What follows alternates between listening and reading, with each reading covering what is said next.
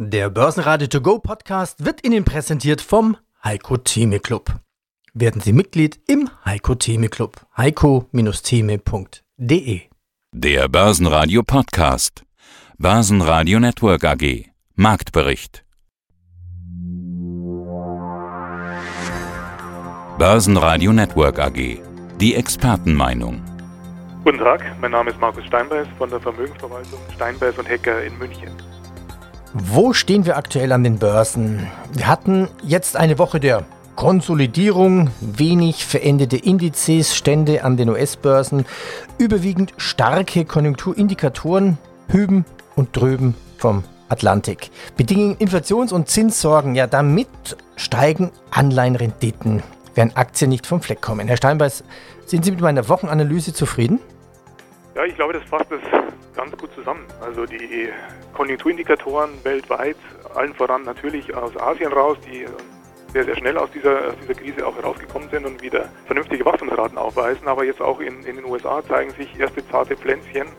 In Europa ist das, hinkt das, noch ganze, das Ganze noch ein bisschen hinterher, aber man kann schon sehen, dass natürlich ausschließlich momentan aus einer Säule, nämlich dem verarbeitenden Gewerbe, die Konjunktur wieder in Tritt kommt. Und mit dieser Stabilisierung der Konjunktur und den da geplanten äh, fiskalpolitischen äh, Anreizen, die dann auch in den nächsten Monaten gesetzt werden, kommt so ein bisschen Angst auf bezüglich unserer Zinsstruktur. Und daher ist auch momentan, wie Sie so ein bisschen andeuten, der Deckel bei den Aktienmärkten drauf. Und so sind die Börsen am Montag auch vorsichtig. Aus dem Börsenradiostudio B heute Peter Heinrich. Das Tagestief lag bei 13.802 Punkten, das Hoch bei rund 13.970. Schlusskurs leicht im Minus 0,3%, 13.950 Punkte. Sie hören heute unter anderem, erleben momentan Rohstoffe ein Revival und Superzyklus? Heiko Geiger von von Tobel, was heißt das für den Ölpreis und die Anleger? Markus Steinbeiß, gigantische Kapitalströme werden in den Megatrend Green Technology fließen. Ja, nochmal zurück zur Inflationsdiskussion. Die kommt ja plötzlich von allen Analysten aufs Tagesprogramm. Es gibt steigende Anleihenzinsen und eine Angst vor der Wut der Börsen beim Taper Tantrum. Ja, aber selbst wenn jetzt eine steigende Inflation kommt, heißt das ja nicht, dass die Zinsen steigen, oder? 2013 bekamen die Märkte eine, wie nennt man das, einen, einen Wutanfall bzw. Ausraster. Man spricht ja von Taper Tantrum. Das heißt übersetzt im Prinzip Wutanfall. Kann sowas wieder passieren? Vielleicht noch in diesem Jahr? Ja, ja, Sie sprechen, Sie sprechen 2013 an. Wenn wir aber fünf Jahre weitergehen, 2018, glaube ich, war fast noch ein besseres Beispiel. Paul, damals relativ frisch im Amt, hat sich auf die Fahnen geschrieben, die Bilanzsumme zu reduzieren der US-Notenbank und hat sich auch auf die Fahnen geschrieben, die Zinsen Stück für Stück anzuheben. Und was dann passiert ist, haben wir alle gesehen. Die zehnjährigen US-Staatsanleihen liefen Richtung 3, 3,2 Prozent, glaube ich, in der Spitze. Und dann gab es den großen Einbruch an den Aktienmärkten zu Weihnachten und, und Silvester 2018, wo der US-Aktienmarkt, also der Standard Poor's, meines Wissens um die 20 Prozent verloren hat. Das ist ein ganz, ganz wichtiger Punkt, weil viele, viele Marktteilnehmer und auch Beobachter haben immer noch so, glaube ich, die 70er Jahre vor Augen. Das heißt, die Inflation steigt, die Notenbank reagieren, mit Zinserhöhungen versuchen, die Inflation einzugrenzen, versuchen, die Konjunktur ein bisschen abzumildern, ein bisschen abzukühlen. Das geht aber nur und ging auch historisch nur, wenn ich keine großen Haushaltsdefizite fahren muss, wenn ich keine großen Schuldenquote habe. Und dann kann ich mir das leisten, denn dann löse ich keine Insolvenzfälle aus. Jetzt ist das ganz anders. Ich glaube, die Notenbanken sind in einem Dilemma und das werden wir in den nächsten Wochen wahrscheinlich schon erleben, dass da eine gewisse Nervosität auftritt. Wie meinen Sie das mit Insolvenzwelle? Glauben Sie, dass keine kommen wird oder dass die Sorge kommen wird, dass die schneller kommen, als man wirklich damit rechnet? Ja, ich denke schon, dass die, die Notenbanken weltweit, allen voran die FED und die EZB, genau wissen, wie zinssensitiv, wie zinssensitiv die, die Realwirtschaft geworden ist. Also das ist ja nicht nur die, die privatwirtschaftliche Seite, sondern vor allem auch die Staaten. Das heißt, die Möglichkeiten, längerfristig nachhaltige, höhere nominale und reale Zinsen zu bedienen, sind nahe Null. Und das ist so ein bisschen das Dilemma. Also ich, ich hatte gerade die, die 1970er Jahre angesprochen, damals unter Paul Volcker in den USA. Ich glaube, die Zeit ist wesentlich besser zu vergleichen mit den 40er Jahren in den USA. Äh, 1942 bis 1954, glaube ich, war es, wo ähnliche hohe Schuldenquoten, ähnliche hohe Haushaltsdefizite aufgrund des Zweiten Weltkriegs damals vorhanden waren. Und wo die Notenbank auch genau wusste, ich habe jetzt hier die Wahl, entweder ich versuche die Inflationsraten einzugrenzen oder ich, wenn ich das mache, dann stürzt sich die Konjunktur in eine deflationäre Spirale, die, die, die keiner gebrauchen kann. Das heißt, Insolvenzwelle im Sinne von, dass dieses ganze Gebilde, das über die letzten Jahrzehnte über Schulden aufgebaut wurde und natürlich über die niedrigen Zinsen unterstützt wurde, das Gebilde wird die US-Notenbank und auch die anderen westlichen Notenbanken nicht zum Einsturz bringen. Ja, und mittlerweile geht der Höhenflug des Bitcoins offensichtlich munter weiter. Haben Sie in Bitcoin investiert oder in andere Kryptos oder denken Sie darüber nach? Morgan Stanley, IBM, PayPal, Tesla tun's oder haben es zumindest auch vor? Ja, wir haben, wir haben in, bei ausgewählten Kunden auch in Rücksprache kleine Beträge investiert.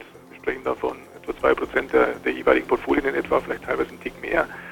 Zu mehr oder zu, zu größeren Wetten fehlt uns im Rahmen einer soliden, konservativen, auf Werthaltigkeit beruhenden Vermögensverwaltung einfach die Konfidenz.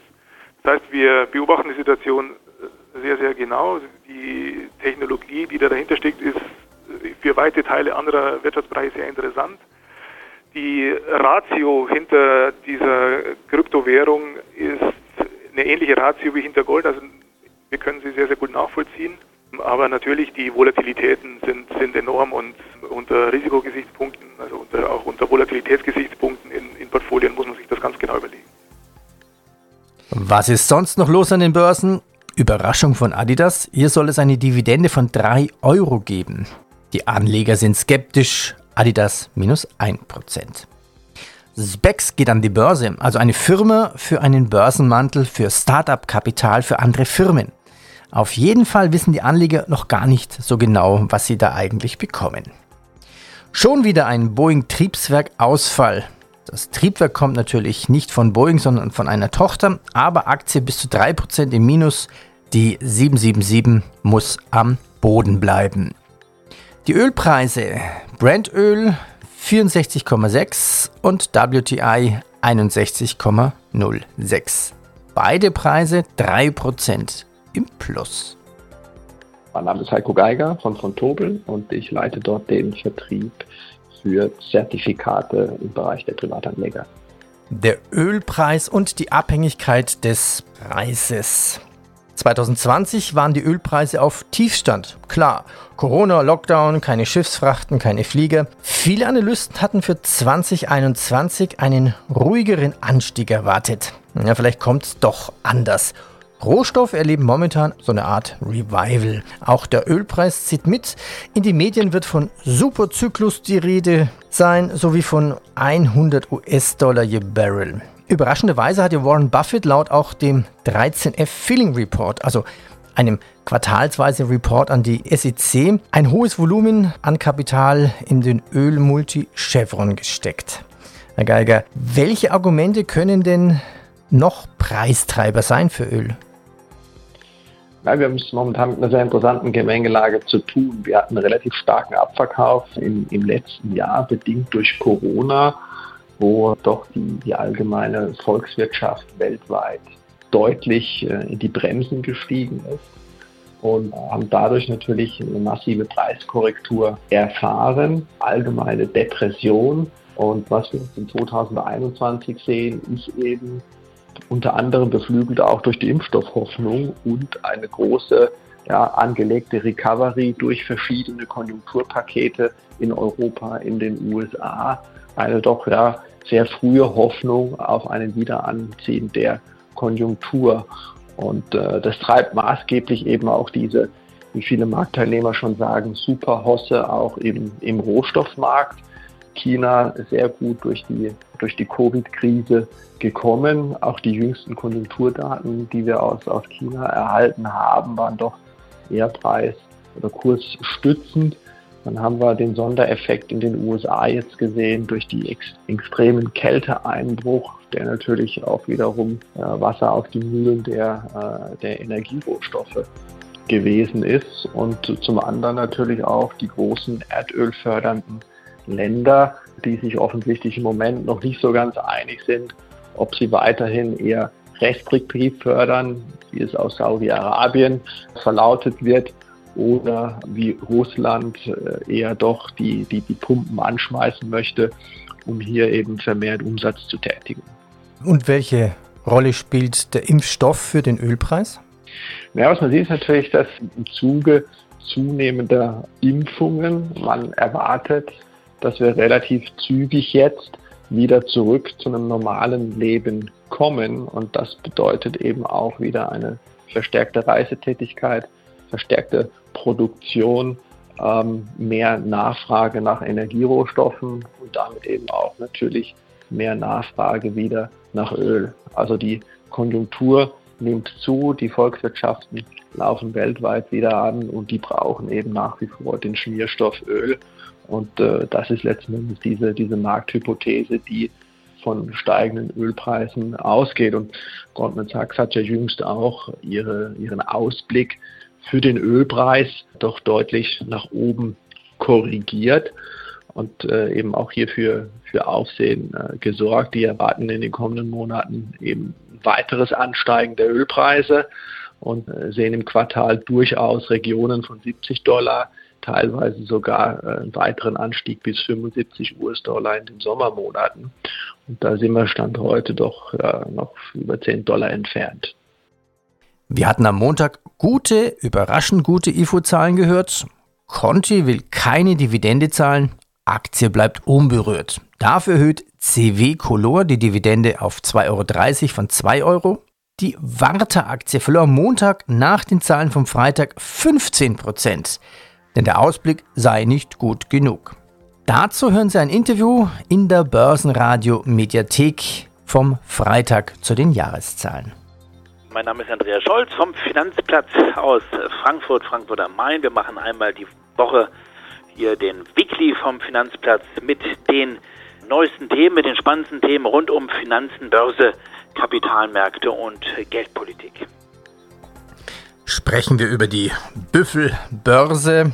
Letzte Woche hatten wir über den Start des Jahres des Büffels gesprochen in China. Ja, und auch an Chinas Aktienmärkten ist in der Tat der Büffel los. Warum geht die Rekordjagd auch dort weiter? Gleiche Gesetze wie an der Nasdaq? Kann man beinahe sagen, und noch mehr Spielcasino, weil die Chinesen lieben das Zocken. Äh, die Chinesen haben nicht nur in Macau große Casinos, sondern überall im Reich der Mitte, auch im Festland. Man liebt das Spiel mit dem Geld, man liebt das Spiel mit den Wetten und das heizt natürlich noch mehr jetzt hier diese Fahrt an. Und der Büffel, wir haben letzte Woche darüber diskutiert, spricht für ein Jahr ohne große Katastrophen.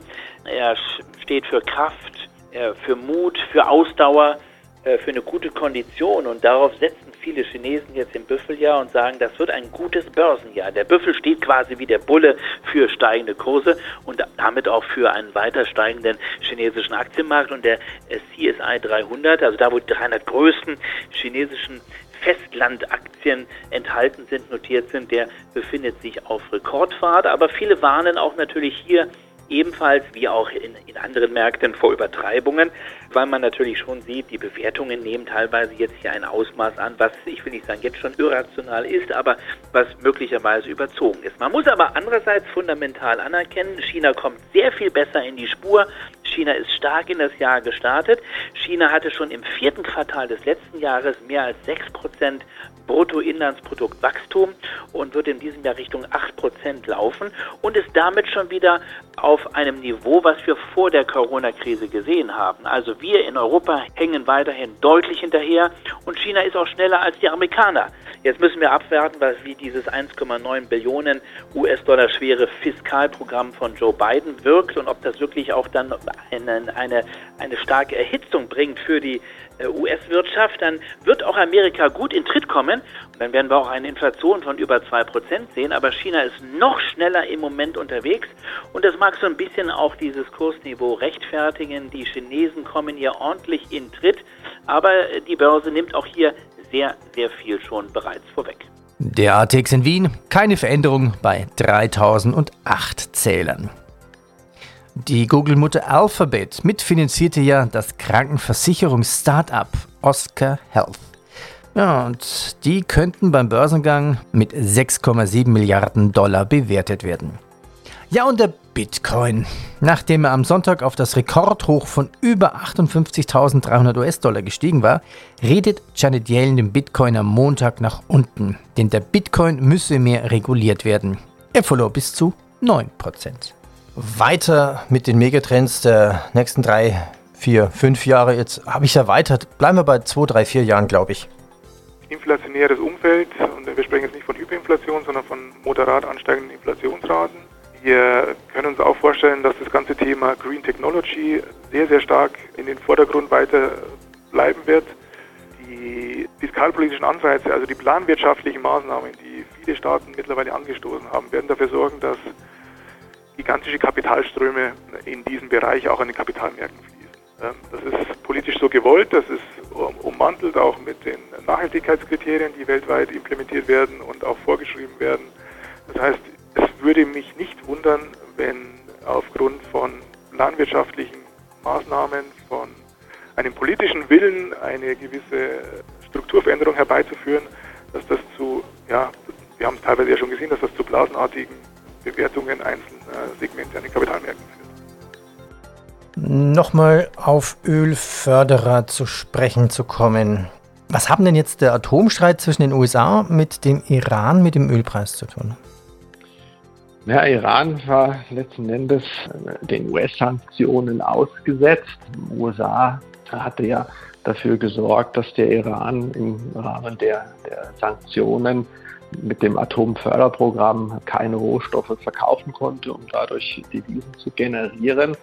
Auch da hofft man jetzt auf Tauwetter durch den neuen Präsidenten Biden in der Hoffnung, dass hier die Verhandlungen wieder aufgenommen werden. Und Iran selbst hat natürlich gesagt, äh, machen wir eigentlich nur, wenn die Sanktionen aufgeweicht werden und wir wieder äh, unser Öl verkaufen dürfen. Das hat natürlich äh, entsprechend auch äh, Wirkung auf den Ölpreis gehabt, auch auf den Markt weil man natürlich davon ausgeht, wenn Iran jetzt zusätzliches Öl fördern darf und dann eben auch in den Weltmarkt hineinpumpt, haben wir natürlich eine erhöhte Ölproduktion, was wiederum eher dämpfend auf den Ölpreis wirken könnte. Börsenradio Network AG Marktbericht